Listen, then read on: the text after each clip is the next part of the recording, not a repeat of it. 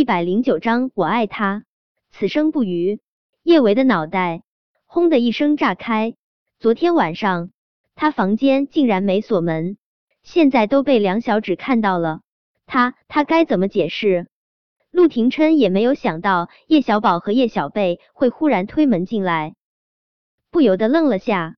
显然，向来镇定从容的他，当着未成年儿童做出少儿志不宜的事，脸上也有点儿挂不住。叶小宝和叶小贝也愣了，他俩看看陆廷琛。又看看叶维，妈咪和舅姥爷怎么会抱在一起？妈咪还没有给他们早安吻呢，就已经跟舅姥爷玩亲亲了。妈咪好不公平。不过俩小人精很快就又意识到了些什么，俩人对视了一眼。戏精叶小贝率先开口：“妈咪，你在哪里？你没在房间里吗？”叶小贝伸出小手，胡乱摸索了几下。我昨晚可能没睡好，现在刚睡醒，好像有点儿看不到了。叶小贝继续戏精附体，他的小手在自己的面前挥了挥，我真的看不到了，什么都看不到了。哥，妈咪有没有在房间？要不我们去客厅找找妈咪吧？叶小宝唇角抽搐了一下，但还是无比配合的说道：“我眼睛好像也坏掉了。”我什么都看不到，小贝，我们去客厅找查查阿姨。叶维无力的翻了个白眼，这两个小屁孩的演技真拙劣，怎么可能两个人同时眼睛都看不到东西？他们俩这分明就是此地无银三百两。他和陆廷琛接吻，他们都看到了。想到自己的光辉形象很有可能在梁小芝心中毁于一旦，叶维顿时恼羞成怒。他恶狠狠的瞪了陆廷琛一眼，他真想再重重踩他一脚，好排解他心中的怒气。可惜他敢踩别人，在陆廷琛面前，他还真没这个胆。他只能没好气的对着陆廷琛吼道：“小舅舅，你出去，我要换衣服。”陆廷琛眸光幽深如墨，看着叶维胸前的起伏，他忍不住想起那天晚上。那映入到他眼帘的毫无遮掩的美景，有点儿舍不得出去呢。陆廷琛真想对叶维说一句：“你浑身上下我什么地方没看过？”又怕这个脸皮薄的小女人气炸毛，他硬是把这句话憋了回去。他不穿衣服好看，他这么穿着睡裙，若隐若现，更撩人。陆廷琛喉结剧烈滚动了下。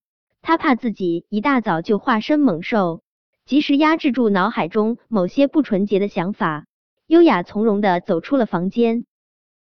陆廷琛终于从他的视线消失，叶维不由得长长舒了一口气。但是昨晚的一幕幕总是会冲进他的脑海中捣蛋，他换个衣服的时间就崩溃了好几次。他竟然对小舅舅做出了那种事情，他真没脸见人了。不过。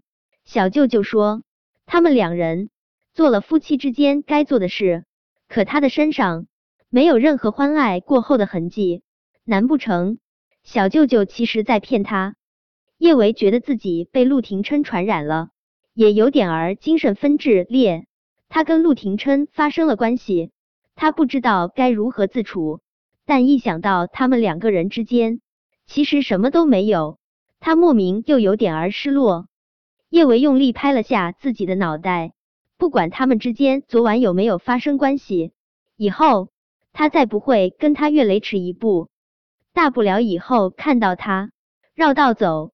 叶维换衣服的时候，才注意到他的脖子上竟然戴了一条红宝石项链，这是妈妈制的项链。他还以为昨天晚上这条项链被神秘人拍走了。他再也找不回来了。没想到拍走这条项链的人是陆廷琛。叶伟小心翼翼的将那条项链从脖子上摘下来，收好。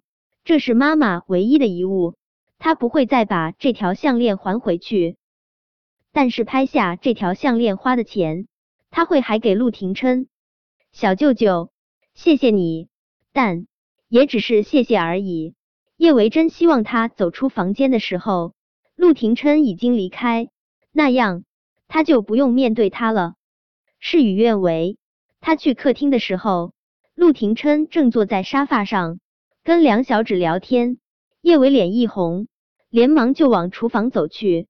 他脚还没迈进去，就听到了叶小贝脆生生的声音：“舅老爷，今天早晨我的眼睛真的坏掉了。刚刚在妈咪的房间，我真没看到你和妈咪玩亲亲。”叶伟脚一抖，差点儿栽在地上。叶小贝这个小屁孩，谁让他跟陆廷琛讨论这种事了？他还嫌他不够丢人是不是？叶伟好不容易稳住身子，就又听到了叶小贝的声音：“舅老爷，你偷偷告诉我，你为什么要跟妈妈玩亲亲？你是不是喜欢妈咪？”叶伟咬牙，他费了好大的力气，才忍下了揍花叶小贝的屁屁的冲动。他不停的催眠自己，耳不听为净。是以，他果断的走进厨房，将门拉死。陆廷琛的视线。一直锁在厨房门口那道娇小的身影上，他都没有听清楚叶小贝问了他什么。舅老爷，你快说嘛，你跟妈咪玩亲亲，是不是因为喜欢妈咪？听了叶小贝这话，陆廷琛才回过神来，他恋恋不舍的从厨房门口收回视线，轻轻应了一声，嗯。得到陆廷琛肯定的回答。叶小贝顿时如同发现新大陆一般惊喜，他不停的朝着叶小宝挤眉弄眼。舅老爷真的喜欢妈咪哎，妈咪喜欢的人好像不是爹地，而是舅老爷。不管妈咪喜欢谁，只要妈咪开心，他们就会无条件支持。叶小贝默默在心里说了一句：“爹地，对不起。”小贝要叛变了。